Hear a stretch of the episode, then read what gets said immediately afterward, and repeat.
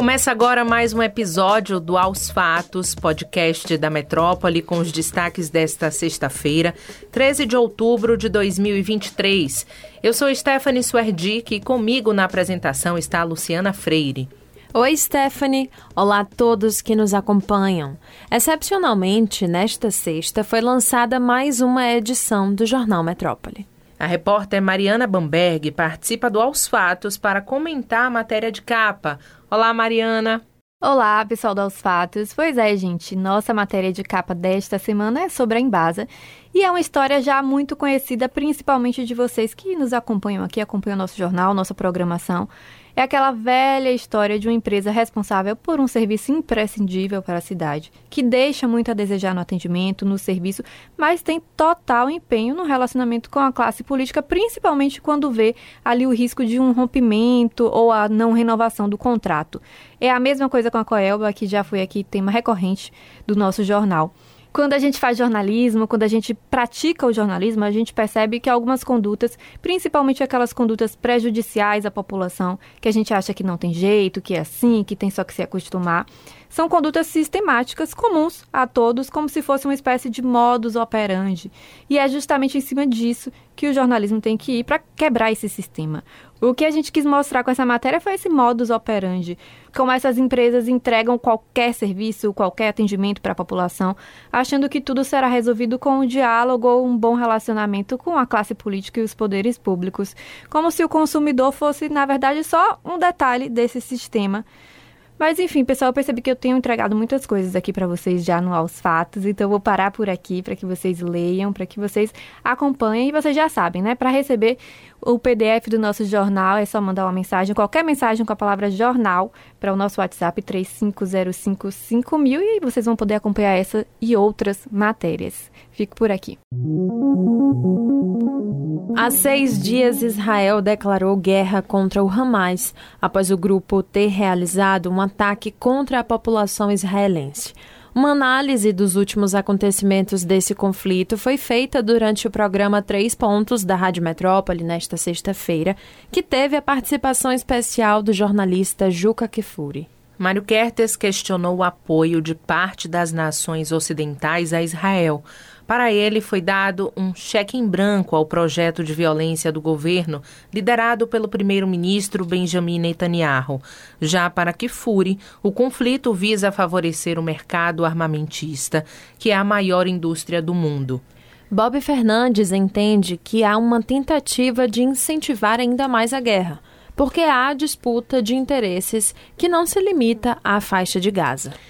O jornalista Jânio de Freitas avaliou que houve um erro ao não se criar ainda na década de 1940, quando surgiu a Organização das Nações Unidas, a ONU, os estados da Palestina e de Israel.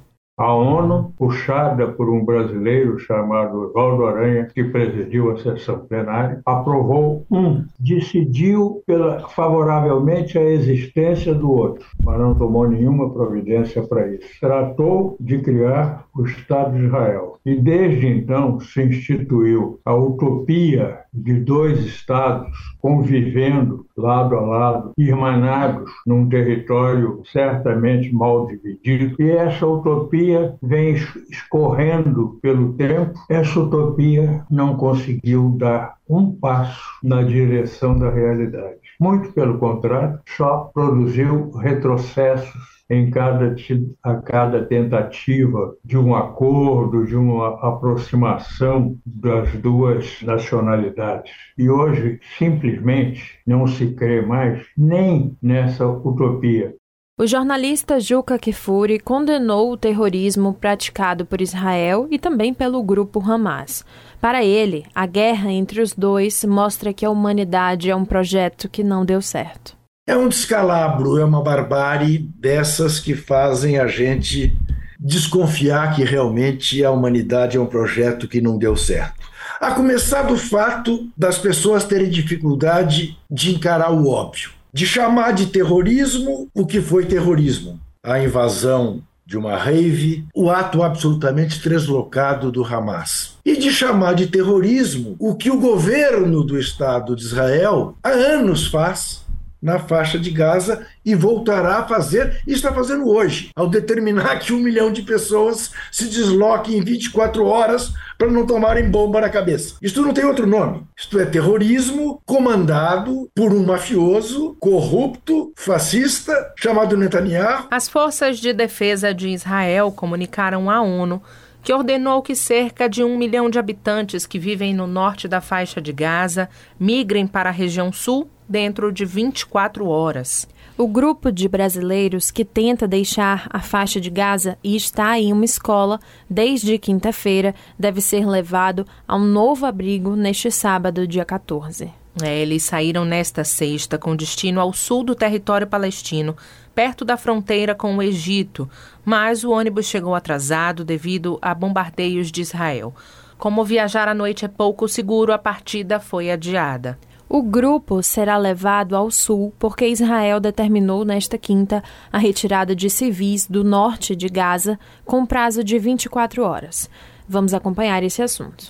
E lembrando que o programa Três Pontos completo está disponível no YouTube do portal Metro 1. Se você mora em Salvador, esse assunto já virou recorrente. Eu estou me referindo a atrasos no metrô da cidade. Pois é, a promessa de cruzar o trajeto entre a estação aeroporto em Lauro de Freitas e a estação Lapa, no centro de Salvador, em cerca de 30 minutos, tem esbarrado em alguns desafios. Só no primeiro semestre deste ano, a média de ocorrências de furto de cabos que impactam o funcionamento do metrô foi de pelo menos um caso por semana. Ao todo, segundo dados da CCR Metrô Bahia, neste período foram 197 furtos de cabos, o que representa mais de uma ocorrência por dia. Entre eles, 29 afetaram o funcionamento das linhas neste período. Ao Metro 1, a empresa que administra o sistema, informou que, para evitar esses casos, tem realizado rondas estratégicas, implementando barreiras e investindo em sistemas de alerta de intrusão. Mas, além dos furtos de cabos, existiram ainda outras ocorrências, como três episódios em que animais invadiram os trilhos, causaram alterações na operação do modal. Se, por um lado, o tempo levado nos trajetos do metrô tem aumentado por causa dessas ocorrências, por outro, o número de passageiros vem diminuindo desde a pandemia da Covid-19. No ano de 2019, o modal teve a sua maior média de passageiros transportados por dia, 297 mil. Desde então, não conseguiu atingir o índice. No ano passado, a média foi de 260 mil por dia. Já até setembro deste ano, o índice teve uma queda de 7%, quando comparado a 2019. É, e essa queda encontra força na perda de ritmo de obras entregues nos últimos anos. Até o mês de junho, quando foi inaugurada a estação Campinas, foram cinco anos sem novas estações entregues. Um período longo para um modal que teve um crescimento exponencial, com 20 estações lançadas em quatro anos. E o jornalismo da metrópole segue acompanhando esse assunto. Acontecimentos na Argentina foram alvo das pesquisas dos brasileiros, segundo a plataforma Google Trends, na última quarta. E olhe, nesta sexta continua como principal interesse de busca. E mais uma vez o tema é economia. A inflação na Argentina chegou a 138,3% ao ano em setembro, mês em que os preços subiram 12,7%. Foi o que informou o Instituto Nacional de Estatísticas a menos de duas semanas das eleições presidenciais no país. O índice de preços ao consumidor é divulgado antes do primeiro turno das eleições, em 22 de outubro, quando o ministro da Economia, Sérgio Massa, o então candidato do governo, enfrentará o ultraliberal Javier Milei, favorito nas pesquisas, e também a conservadora Patrícia Burick. Milley propõe dolarizar a economia e acabar com o Banco Central, uma ideia rejeitada pelos outros dois candidatos com chances, segundo as pesquisas. A inflação na Argentina é uma das mais elevadas do mundo. Saltou com aumentos generalizados dos preços depois que o governo fez uma desvalorização de cerca de 20% do peso. E é isso, pessoal. Aos fatos de hoje fica por aqui. Confira essas e outras notícias no metro1.com.br. Nos acompanhe nas redes sociais, arroba grupo.metrópole no Instagram e no TikTok e arroba metrópole no X, o antigo Twitter. E não deixe de ativar as notificações no Spotify para receber um alerta toda vez que sair um novo episódio e se manter atualizado. Tchau, tchau. Ótimo final de semana a todos. Tchau, até a próxima.